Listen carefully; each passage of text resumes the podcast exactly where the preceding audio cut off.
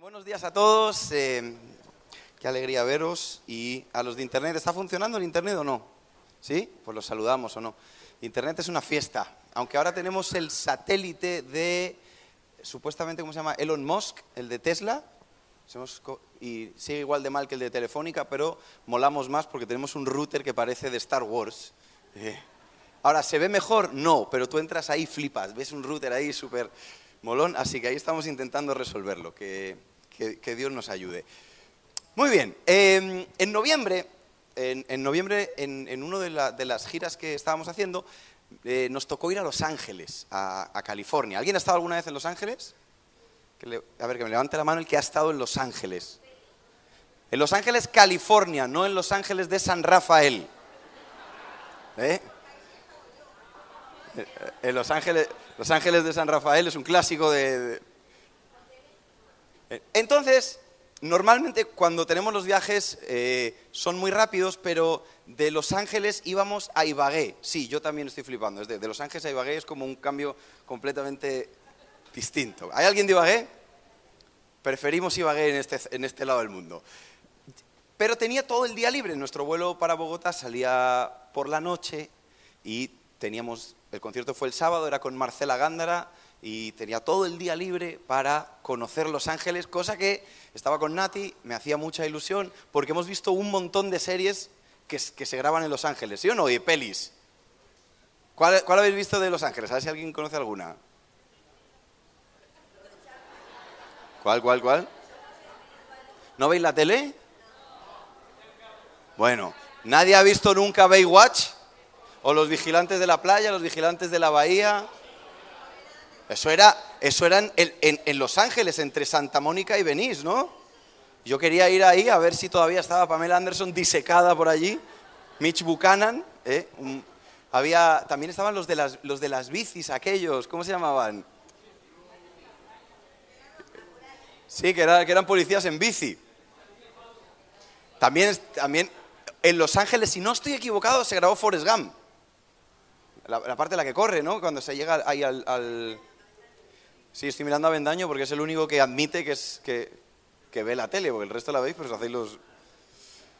Entonces, yo tenía en mi cabeza que quería visitar, he ido muchas veces a Nueva York y nunca había visitado Los Ángeles, y Nueva York es una de las ciudades que más me gusta, entonces tenía como una idea súper preconcebida de que iba a ser brutal. Aparte ahí estaba Hollywood, eh, hay, hay otra cosa que es imposible no visitar, que, que todos hemos pensado, que es el Paseo de las Estrellas. ¿Lo habéis visto, verdad? En el que cada uno tiene su estrella. Entonces yo me metí en internet a buscar como un plan para hacer ese día, tampoco teníamos muchísimo tiempo, y en la toma de decisiones decidimos que íbamos a parar primero en el Paseo de la Fama, que estaba de camino a Santa Mónica, y de ahí vamos a ir caminando hasta Venice y a volverse. Los Ángeles, una cosa bonita que tiene es que todo está a 40 minutos en coche. Tú quieres ir a comprar el pan, 40 minutos. Se te olvidó algo en el hotel, 40 minutos.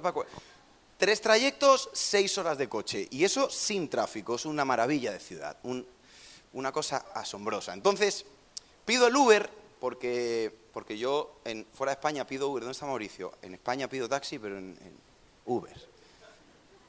Y nos deja en el Paseo de la Fama. Entonces nos bajamos así como el príncipe de Bel Air se baja flipando, ¿no? ¿Sabéis? Entonces veo, yo empiezo a ver estrellas en el suelo y digo, ah, qué guay, este es el Paseo de la Fama. Empiezo a mirar la calle y la calle era bastante fea. Era una calle de Getafe Central con palmeras. Para seros súper honestos. Llegas ahí, tú te estabas esperando una calle de Hollywood brutal, que vamos, que prácticamente te, recibía en la puerta eh, Har- Harrison Ford, alguien, ¿no? Una calle muy normalita, con tiendas de, de, de- de pakistaníes, digo, esto lo he visto yo antes, de una tienda de unos chinos. Empiezas a mirar un teatro cutre y yo le digo a Nati, Cari, nos hemos equivocado de calle, he puesto mal esto, esto debe de ser alguna calle paralela, que como tienen tantas estrellas en Hollywood, pues ya van llenando las calles de los lados, ¿no? O sea, entonces nos ponemos y preguntamos y nos dicen, no, no, estás en la calle que es. Y claro, te pones a mirar al suelo y empiezas a ver nombres importantes. Y dices, no, no, esta es la calle, qué decepción. Lo que en mi cabeza iba a ser un momento glamuroso, era una calle normal, con palmeras, ¿sí? Y con baldosas con estrellas. No tenía más. Así que empezamos a, pasear con un frío y un aire impresionante, a ver nombres. Entonces me tomé fotos con algunas de las estrellas. Me, tomé una foto con Harry White. ¿Alguien ha oído... Eh, Barry White, perdón. ¿Alguien ha oído hablar de Barry White? ¿Un cantante? ¿Sí? Por favor, una voz impresionante y el que no, que lo oiga. Eh, una de las voces más, más importantes que, que, yo recuerde. También me tomé una foto en la estrella de Johnny Depp, el único que le ha ganado una discusión a su mujer. Johnny Depp. El tío le costó, todos los ¿veis cómo se ve en la tele? ¿Eh? Una foto con Johnny Depp, que es el, el, héroe de los caídos. Es el último que lo va a conseguir. También te digo que es como un perro verde, el único que hay. Me tomé con quién más me tomé? Con Tom Cruise. Las pelis de Tom Cruise, de Misión Imposible, ¿cuánto van? Por la 8, ahí sí que van por la 8, ¿no? O son un montón. Y me tomé una foto con Julio Iglesias. Obviamente, porque cuando tú ves una estrella de Julio Iglesias, todos sabemos que Julio Iglesias es el potencial padre de todos los españoles de entre 1980 y 1990. No que lo sea, pero puede ser tu padre. Las leyendas. Dani, ¿tú en qué año naciste? No te tocó, por un poquito. Todos somos posibles hijos de Julio Iglesias o de Juan Carlos I. Eso es así. Me tomé las fotos y al final, con la decepción de la calle, te entretienes viendo estrellas. Te entretienes viendo y se te olvida lo cutre que es la calle, porque las historias de los que están ahí, hay, presentadores de televisión, políticos, eh, modelos, hay de todo el mundo que haya tenido algo especial en su carrera, tiene su estrella ahí, ¿no? Entonces, pues te vas entreteniendo. Una de las cosas que más me decepcionó de Los Ángeles es la cantidad de vagabundos que hay en la calle.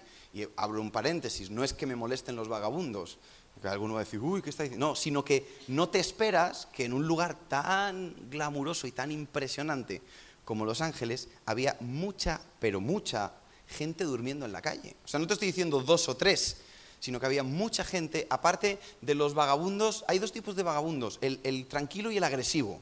Está el que está ahí, que, tiene su vida destrozada, y está el que, el que está gritando a una pared, que te asusta.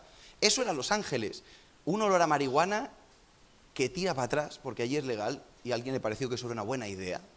Y empiezas a ver todo eso y te empiezas a decepcionar brutalmente de una ciudad que esperabas que te cautivara.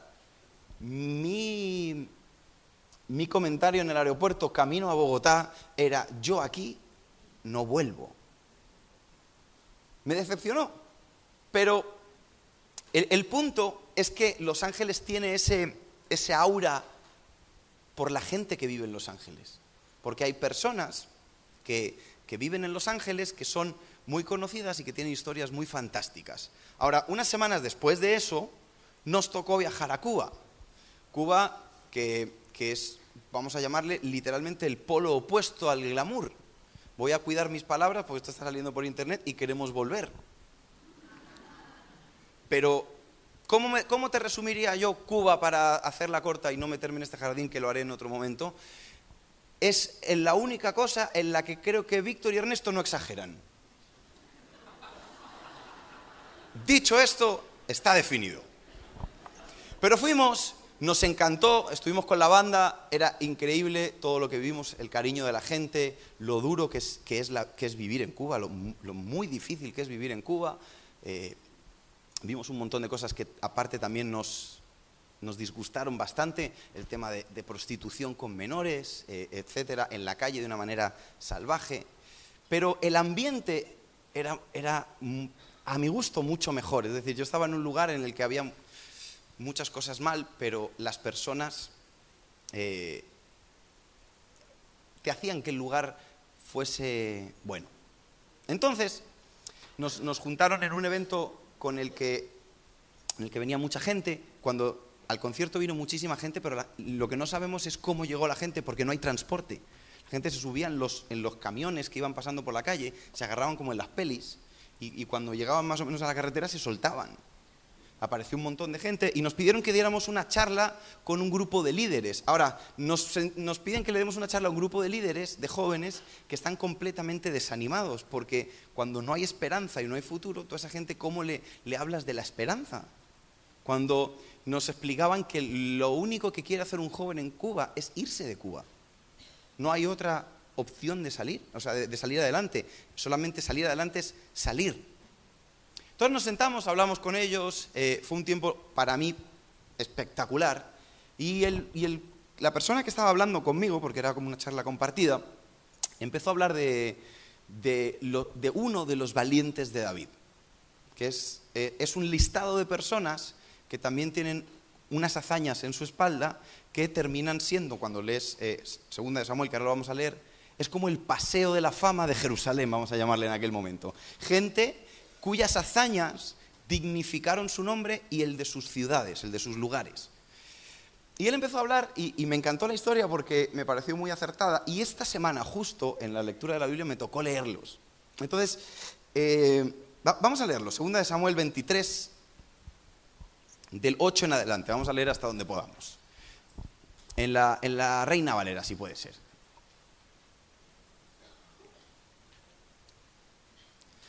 Dice, estos son los nombres de los guerreros más valientes de David.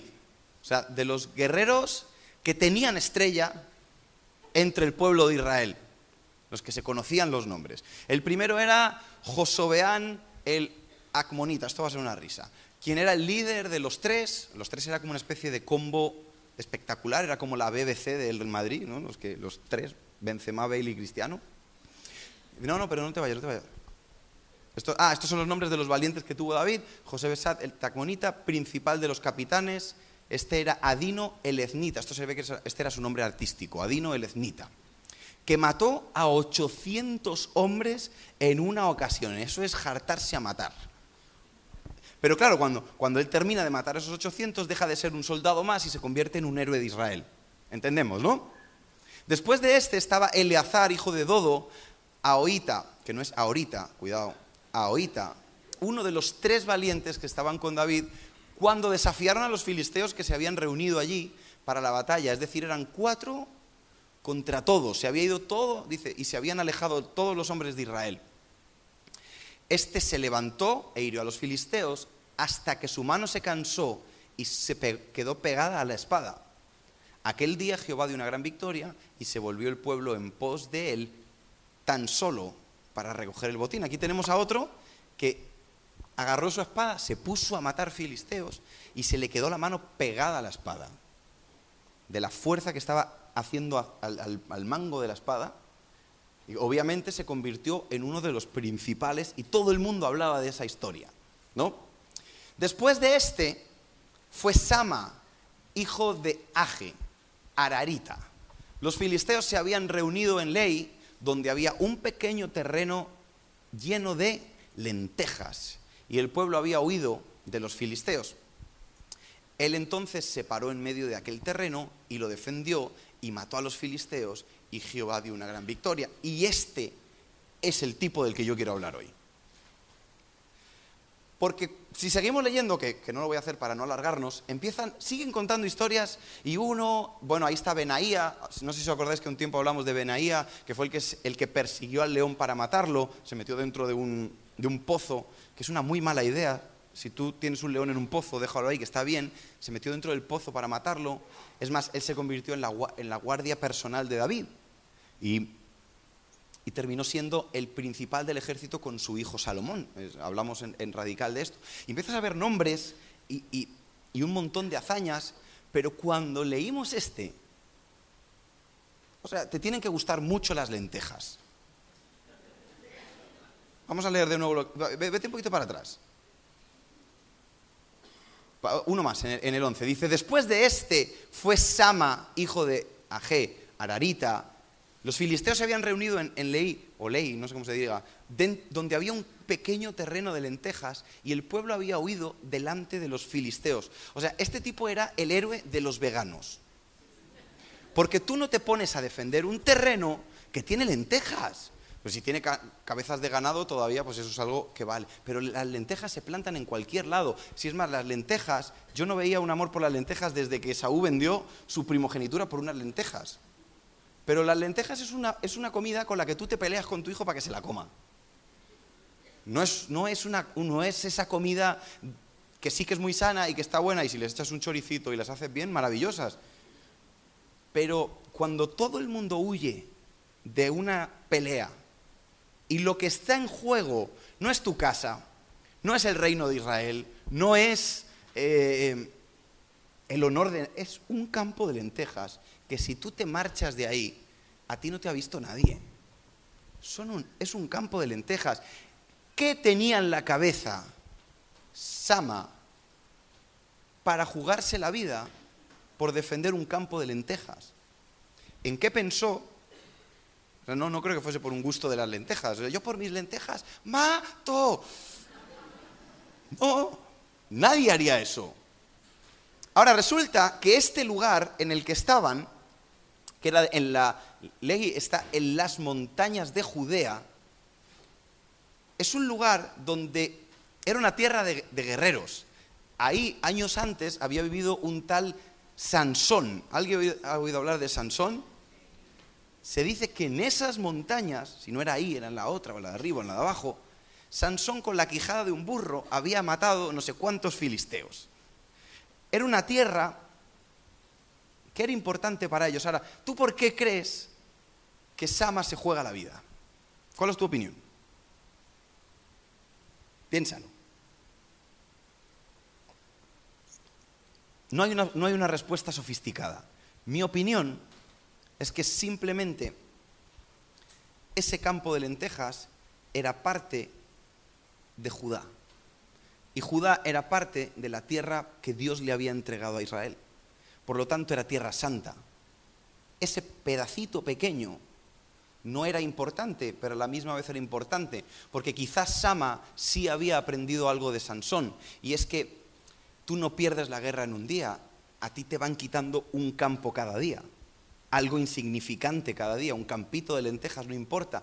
Sansón se tumbaba con Dalila y un día le decía uno de sus secretos, pero un secreto no mataba a Sansón ni lo destruía. Otro día le decía el segundo de sus secretos. Y cuando se quiso dar cuenta, tenía el enemigo encima.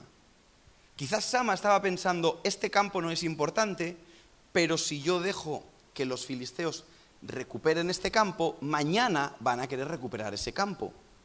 Pero ese campo tampoco es importante porque ahí no plantan lentejas, ahí plantan, eh, no sé, lo que tú quieras, lechugas. Pero claro, al día siguiente, ya, ya que tienen los dos, pues ahora quieren el tercero y aquí ya, no, aquí ya plantan maíz.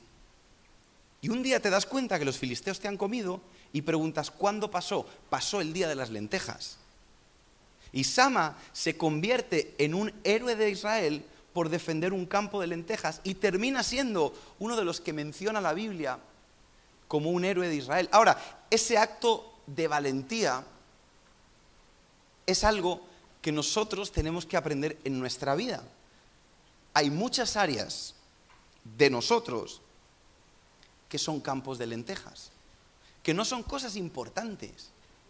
¿Es importante una vigilia? Sí y no. ¿Me odia Dios porque no venga? No, no me odia. Si no me levanto un día a orar, ¿está Dios enfadado? No, Dios no está enfadado conmigo. Pero cuando empiezas a dejar que los filisteos se queden con un campo y se queden con otro campo, el día que te vienes a dar cuenta, perdiste todo. Por eso Sama es una persona importante en la historia. Por eso Sama está contado entre los héroes de Israel. Entonces, hoy en día, tú y yo vivimos en un mundo en el que todo es relativo, en el, que cada vez se oyen más voces de no exageres, no se vale exagerar, ¿no? O sea, bueno, tienes que darle tu vida al Señor, pero sí, pero tampoco nos vamos a poner así como no pasa nada, Dios es un Dios de y Dios es un Dios de amor. El problema es que cuando tú vas vendiendo tu tierra, llega un día en el que ya no te puedes defender. Llega un día en el que sin darte cuenta cambiaste un Rolex por un Casio. Claro. ¿No que no veáis la tele?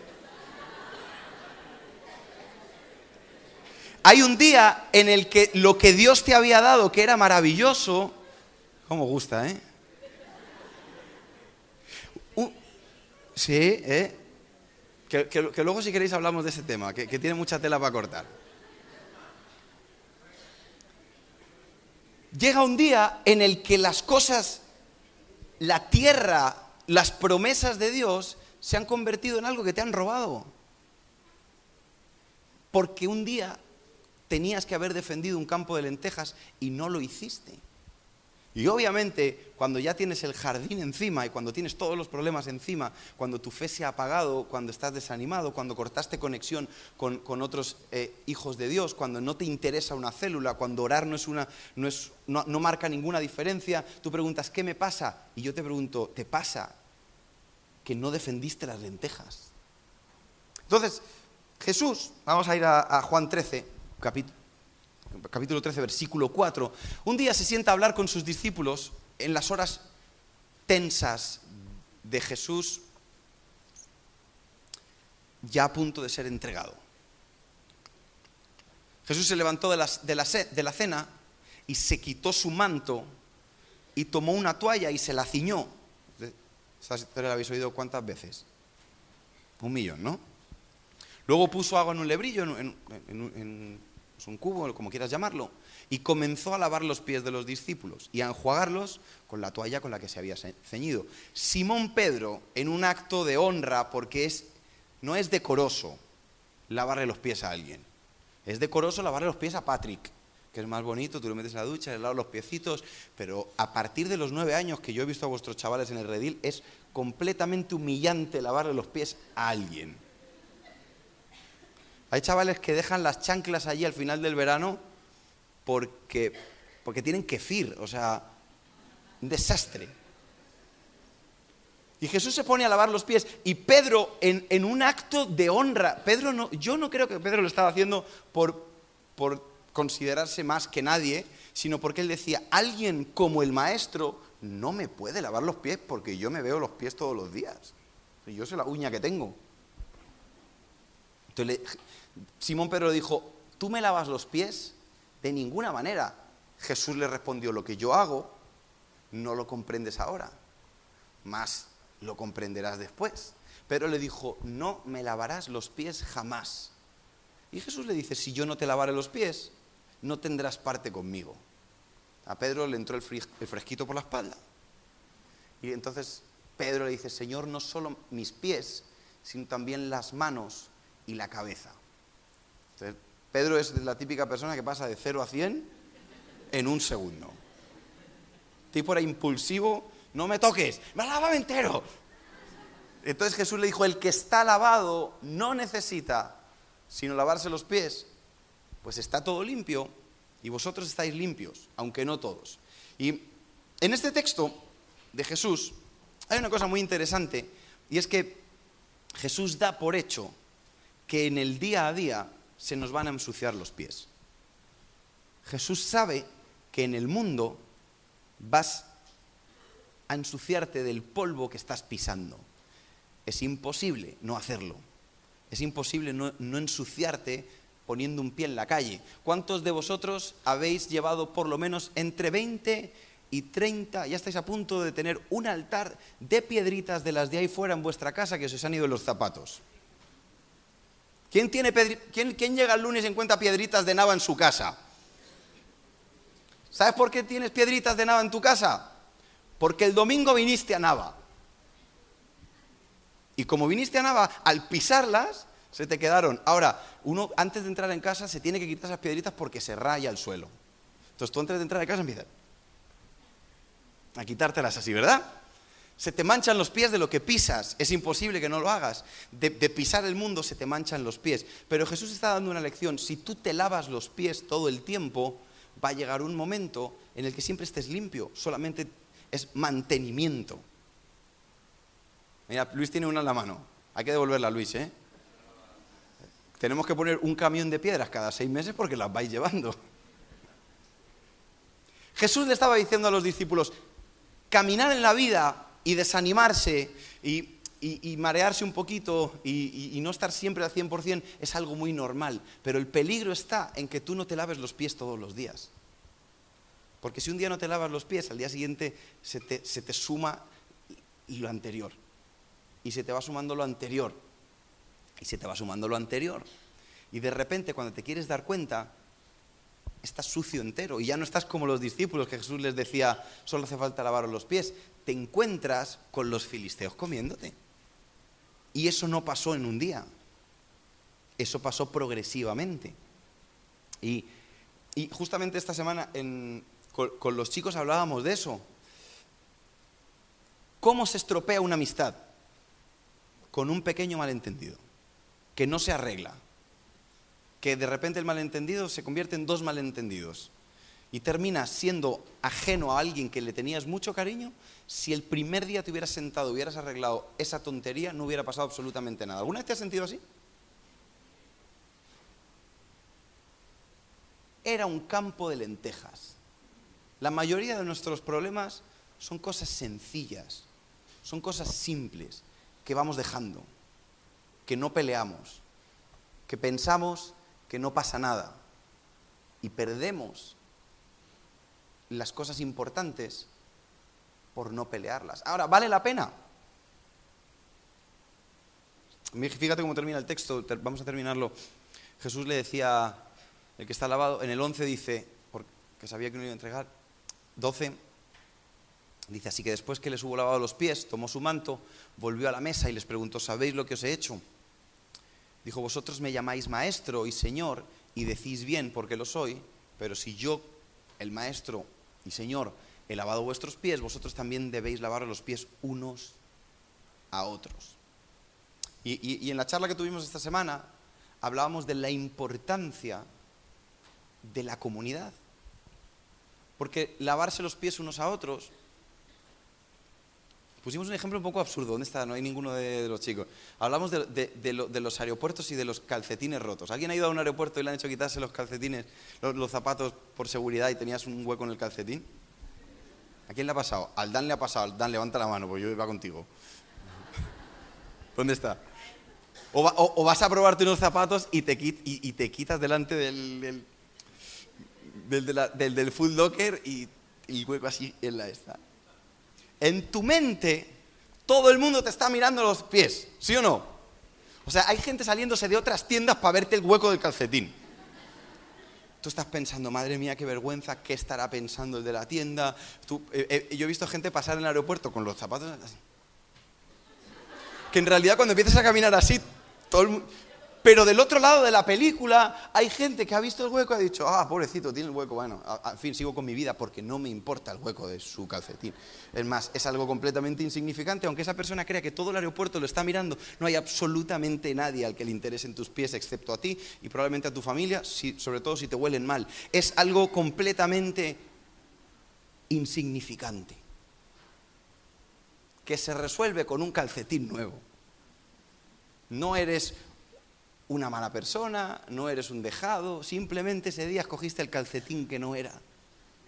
Pero tú piensas que es una gran vergüenza y desde fuera es una tontería, incluso es hasta gracioso. Cuando Jesús le dice a los discípulos lavaros los pies unos a otros es porque cuando alguien te puede ver el hueco del calcetín, te puede ubicar en lo que es y lo sencillo que es cambiarse un calcetín. Lo sencillo que es pelear las cosas cuando estás a tiempo. Lo sencillo que es decirte, ¿sabes qué? Tú crees que es una vergüenza muy grande, pero en realidad es un hueco en un calcetín. Y entonces, recapitulo a, mis estrellas, vamos a un punto en el que encuentras a Sama, que es alguien importante, porque yo creo que él inspiraba después a las personas. Yo me imagino a la gente que tenía campos de lentejas, si algún día venía alguien a por su campo de lentejas, como estaba la leyenda de Sama, ellos pensaban, yo no puedo vender mi campo, dejar que me quiten mi campo de lentejas por, porque todos los demás huyen. Y ahora vamos a hablar del día a día. ¿Por qué estamos hoy con una enajenación mental, una indigencia mental desde lo más alto de los estamentos mundiales hasta lo más bajo? Cuestionando estupideces de primer nivel. Estamos hoy, hoy con el tema este de los derechos, estamos considerando que un animal tiene derecho a vivir, pero que un, feto no.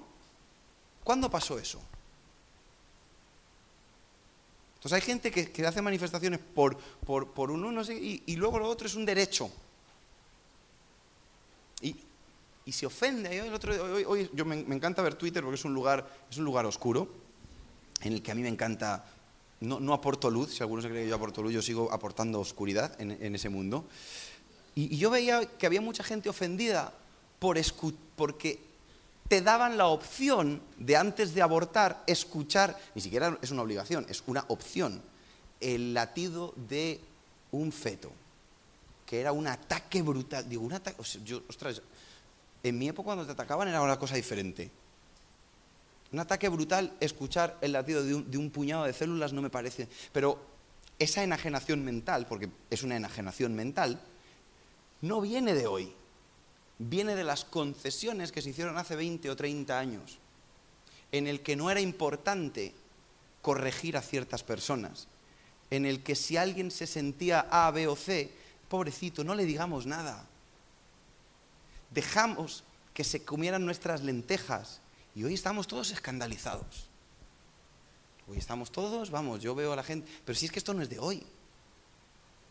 Es que hacía falta ponerse rojo, era hace 20 años. Y decir, no todo es aceptable, no todo se vende, no todo es así. Hoy y, volvemos al caso, porque todos estáis superpuestos, que ya lo he visto antes. Hoy nos escandalizamos con que si Shakira le pone una canción a Piqué, que si Piqué metió a la, otra en, casa, pero si esto no es de hoy.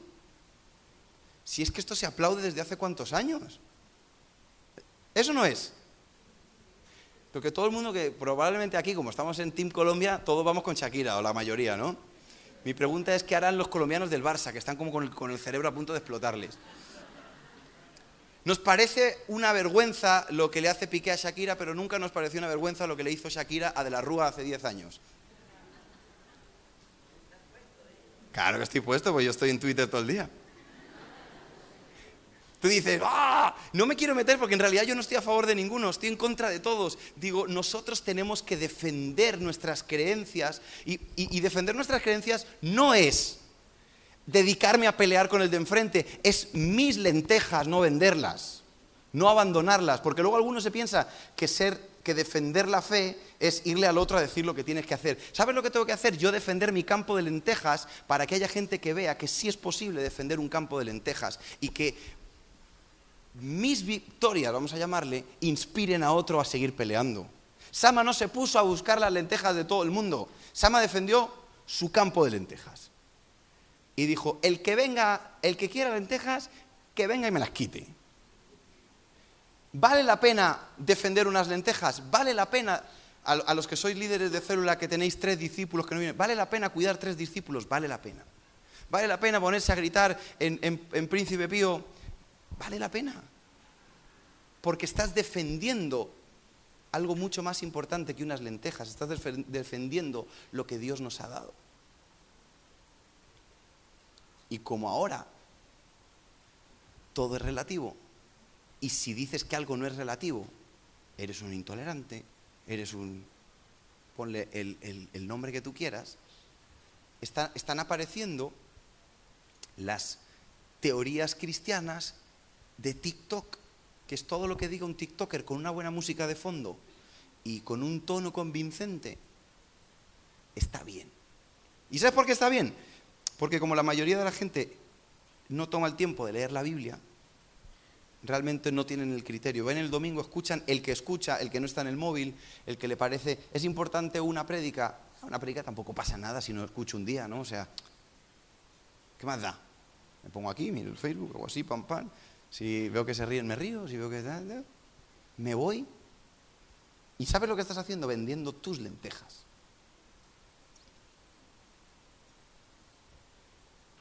¿Por qué pide Jesús que lavemos los pies unos a otros? Porque cuando mantienes cuentas cortas, que era lo que yo les explicaba a los chicos, es muy fácil caminar. La Biblia dice, ¿cómo mantener, fíjate el, truco matrimonial que da la Biblia, que es súper fácil, ¿cómo mantener un matrimonio para toda la vida? Que no se ponga el sol sobre tu enojo, no hagas que una tontería mañana sean dos, y al día siguiente sean tres, y al día siguiente sean cinco, y cuando son veinte no hay quien las arregle. Si cuando el enojo está no lo dejas pasar. Es literal que te tienes que ir a dormir. Bueno, algún día te vas mosqueado a dormir y te levantas y ya está. Pero la literalidad de esto es, guarda las cuentas cortas. Mantén tus cuentas cortas. Mari, vamos a hablar de ti y de mí. comiendo tostaditas que estamos tú y yo hoy. Mari y yo estamos en, pues se puede decir, ¿no? Para que no la invitéis, a dieta. Nadie nunca se ha puesto a dieta en enero, ¿verdad? Pero en mi caso, yo me he subido 12 kilos. Desde 2020 en la pandemia hasta hoy, 12 kilos. No se te notan, yo me los noto. ¿Por qué? Porque mis pantalones los notan. No los subí en un día. Un día me subí uno y lo dejé. Otro día me subí otro y lo dejé. Y cuando ya no me cierran los pantalones, estoy en el punto en el que es más fácil comprarte ropa nueva que volver a donde estabas. ¿Cuántos habéis comprado ropa nueva alguna vez? No levantéis la mano. Es más fácil. Cuando todos sabemos que, que si un día te descalabras y al día siguiente te pones en orden, no pasó nada. Jesús dijo, lavaros los pies, caminar, vais a caminar. Te vas a ensuciar, te vas a ensuciar. Te vas a desanimar, te vas a desanimar. Pero no permitas que eso se convierta en algo más.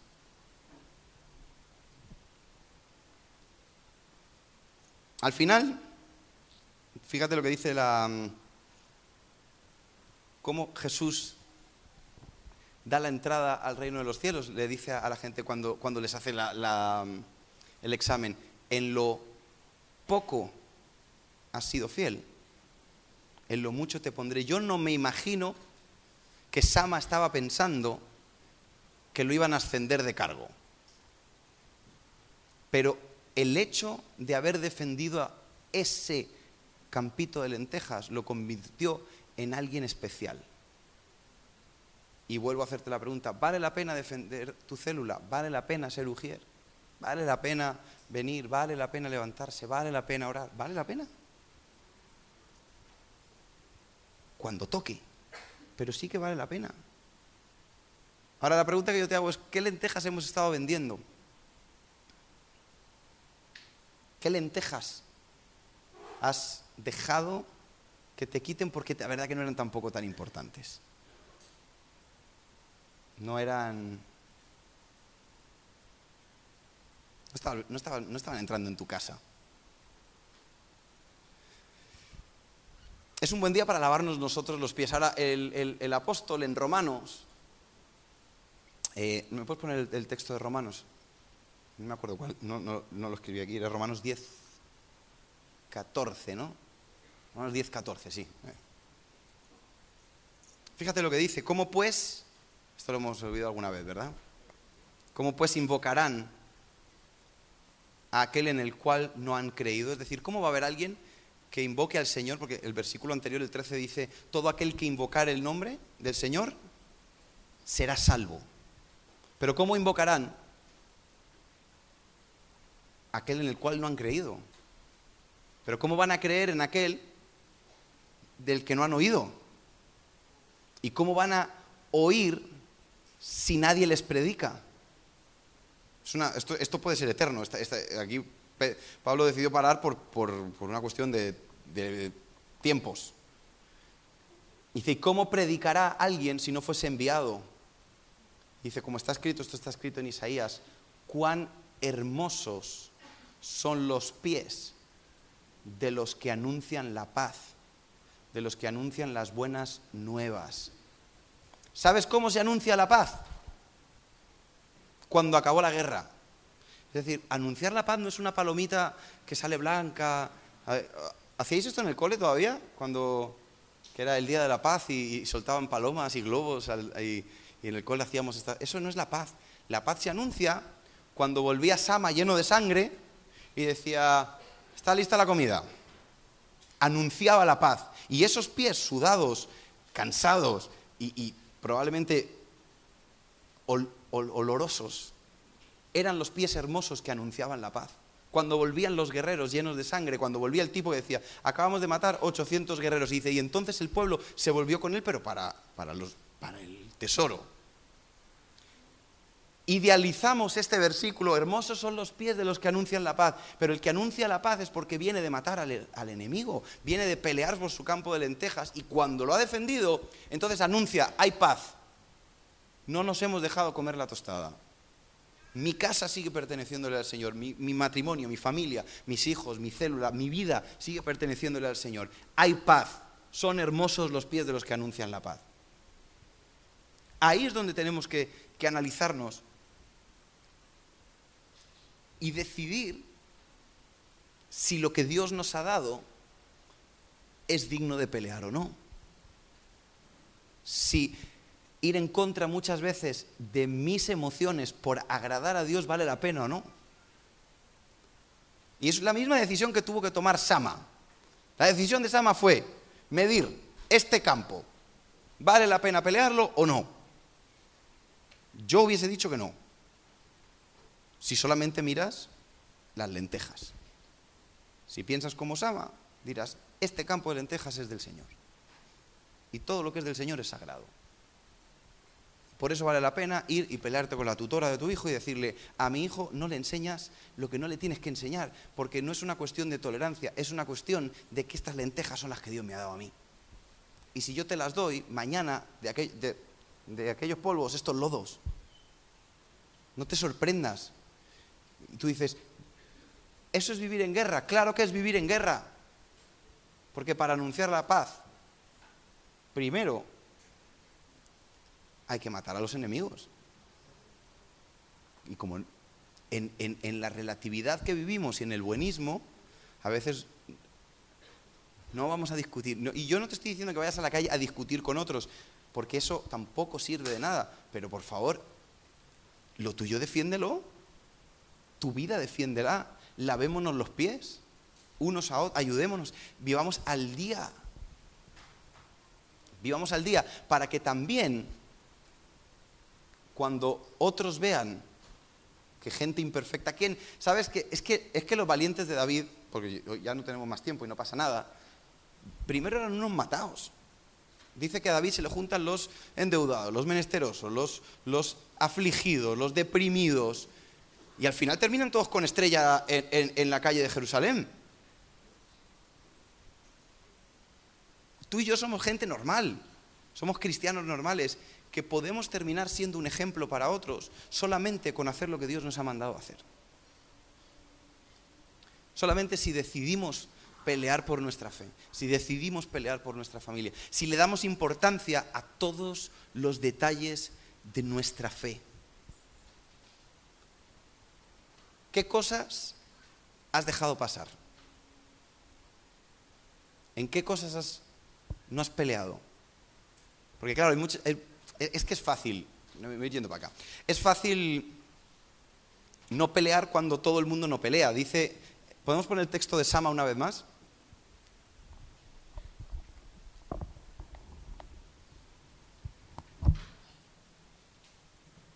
Era en segunda de Samuel 23, el 10 creo que.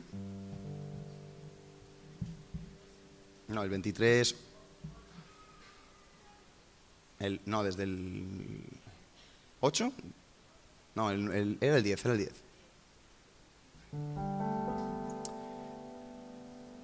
Este se levantó. No, era, entonces era el 11. El 11, perdón. No veo de lejos y de cerca tampoco. Si me hubiera puesto las gafas cuando me las dieron. Dice, después de esto se levantó Sama, hijo de Age, Ararita. Los filisteos se habían reunido en Lehi, donde había un pequeño, encima era pequeño, que dice, no, era una hectárea de, lentejas eso. ¿A cuánto está el kilo de lentejas? Uf, esto lo vendo yo y me hago rico. Dice, y el pueblo había oído. Lo más fácil era huir. Y tú y yo debemos hacernos la pregunta, ¿queremos no, no por la fama, cuidado, es que la motivación es importante. ¿Le valoramos las cosas que Dios nos ha dado para defenderlas, incluso cuando todo el mundo no las defiende? ¿Te parece que valen la pena o no? Es una, es una pregunta que te tienes que contestar tú. Que no te la puede contestar nadie tampoco. ¿Vale la pena o no vale la pena? Vale la pena anunciar la paz. Ahora que está tan de moda la paz. ¿Sabes cuándo van a anunciar la paz de Ucrania y Rusia? Cuando uno de los dos haya acabado con, el otro. No es que se van a dar la mano y van a decir, bueno, ya no ha pasado nada. Que va a llegar alguien, ¿has visto cuando se pelean los PKPCs? Que llega el profe, pedidos perdón. El niño, perdón, perdón tú. Daos un abrazo. Qué cosa más humillante eso también, ¿eh? Que le hacéis a los hijos. Se va a acabar, la paz se va a anunciar cuando alguien gane. Hermosos son los pies de los que anuncian la paz. Hermosos son los pies de los que deciden hacer la guerra a los que quieren robar lo que Dios te ha dado. A los que quieren robar tu identidad, los que quieren robar tu paz, tu fe, tu familia. Cerramos nuestros ojos un momentito ahí donde estás.